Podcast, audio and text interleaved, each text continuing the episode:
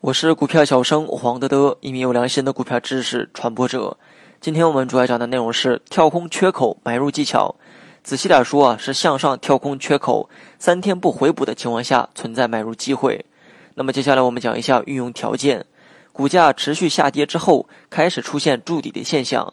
此时的股价呢，从底部收出一根放量跳空大阳线，跳空后的缺口啊，连续三天没有回补，这意味着多头仍掌握着主动权。这种缺口呢，很有可能是突破缺口。缺口啊，一般都是主力所为，往往都伴随着一些利好而形成。缺口的产生呢，也说明这个区间呢，没有任何交易产生。而是主力在集合竞价的时候就把价位拉高，也算是积极做多的一个意图。而积极做多之后，面对短线抛压，也没有使股价回补缺口，这说明啊主力并没有出货。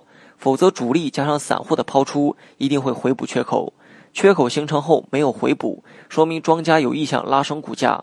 一旦突破向上，那么就还有惯性上升的行情。你也可以在节目下方的文稿来观看图片案例。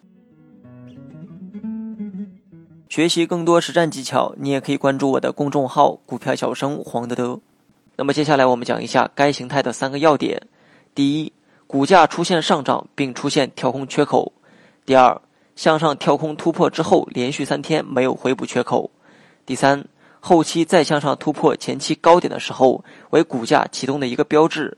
那么再来讲一下该形态的买点：第一，三天没有回补缺口，而且第三天为阳线的时候可以考虑介入。